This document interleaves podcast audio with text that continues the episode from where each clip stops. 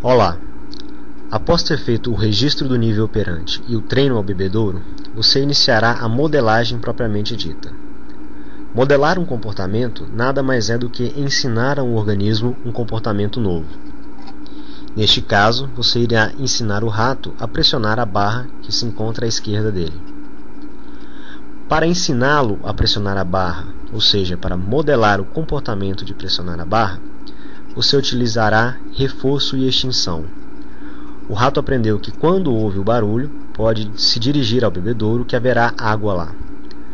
Tudo o que o rato fizer que for seguido de água, ele fará mais vezes.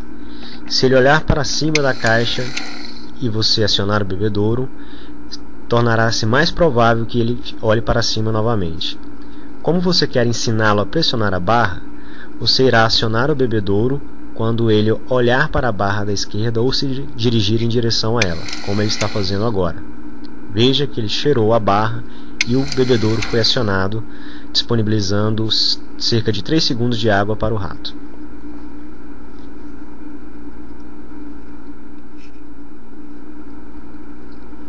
Reforce cada comportamento várias vezes com a apresentação de água até que o rato emita esse determinado comportamento repetidas vezes. Veja que estamos reforçando ainda o comportamento de cheirar a barra. Você deverá reforçar cada passo, ou seja, cada comportamento em direção à pressão à barra, até que o rato aprenda a emiti-lo com frequência, ou seja, ele bebe água no bebedouro e emite o comportamento novamente. Quando ele assim o fizer, você para de reforçar este comportamento e espera que ele faça algo mais próximo em direção à barra. Após um determinado passo da modelagem ter sido aprendido, você deve colocar o comportamento que está sendo emitido em extinção, ou seja, parar de apresentar o reforço. Note que agora não estamos reforçando mais o rato por cheirar a barra. Veja que o reforço foi apresentado somente quando o focinho foi rapidamente colocado acima da barra. É importante lembrar que se o rato ficar muito tempo sem emitir o comportamento que você deseja, sem dar o próximo passo, você deve voltar a reforçar algumas vezes o passo anterior. Neste caso, se o rato ficar muito tempo sem, por exemplo, colo colocar o focinho acima da barra, o comportamento de cheirá-la deve ser reforçado novamente.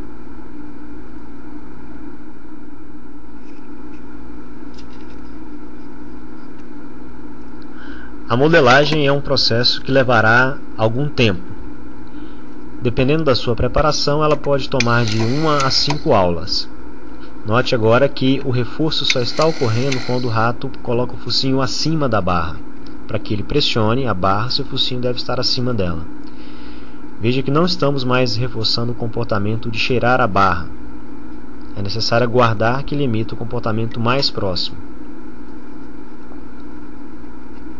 Então, assim que ele emitir o comportamento de colocar o focinho acima da barra, este comportamento será reforçado. É importante lembrar que quanto mais próximo for o reforço do comportamento, mais rápido o rato aprenderá. Veja que imediatamente após colocar o focinho, o reforço foi apresentado.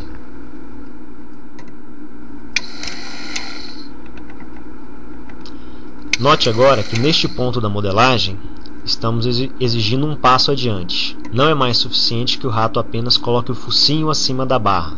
Agora começamos a modelar o seu comportamento para que ele coloque a pata na barra ou que ele toque a barra. Fique atento às patas e quando elas se moverem em direção à barra, você acionará o reforço imediatamente.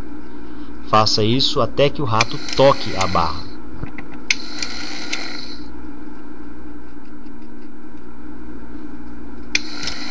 Após modelar o comportamento de tocar a barra, você deverá ensinar o rato a pressioná-la. Fique atento à barra e assim que você ver qualquer movimento da barra para baixo, reforce imediatamente o, rato, o comportamento do rato. Assim você estará ensinando-o a fazer força para baixo.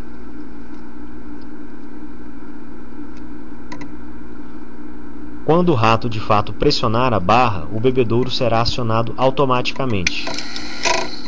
A sessão de modelagem estará terminada assim que o rato pressionar a barra 10 vezes, ou seja, assim que o bebedouro for acionado automaticamente 10 vezes.